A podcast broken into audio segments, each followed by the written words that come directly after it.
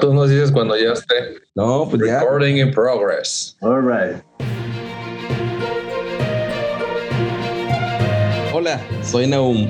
Bienvenidos a Crónicas, donde cada invitado nos traerá una crónica, anécdota, historia, narración, en fin, un tema único y de libre elección. ¿Qué onda, George? ¿Arrancas? ¿Arranco? Pues échale, mi querido. Ah, somos.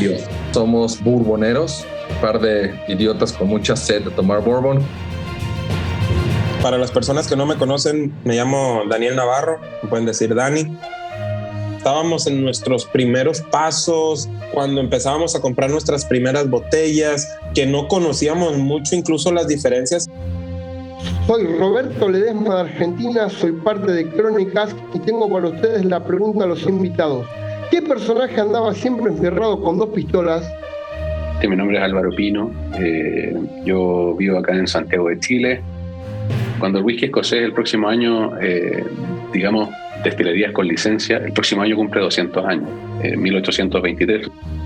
Mi nombre es Manuel Otero, soy de Puerto Rico, la isla del encanto, y por aquí eh, José Otero, de aquí de Puerto Rico también. Pues entonces se llevaba su, su botellita y ahí entonces se lo brindaba a la gente y ellos ahí les gustó tanto y tanto que después lo comercializaron. Hola, soy Miguel Cobos de México, parte de Crónicas, y en cada episodio tengo un dato curioso para todos ustedes. ¿Sabías que la primera destilería en Ayla en usar barriles ex bourbon fue? Un placer, Jorge. Gracias a ti, Naú, por, por invitarme. ¿Cómo de algo que se produce básicamente de tres componentes, que es cebada, agua y levadura, surja una gama tan amplia? Eh, mi nombre es Ariel, yo soy eh, acá de, de- de Argentina, provincia de Buenos Aires. El líquido en el barril para alterar su sabor.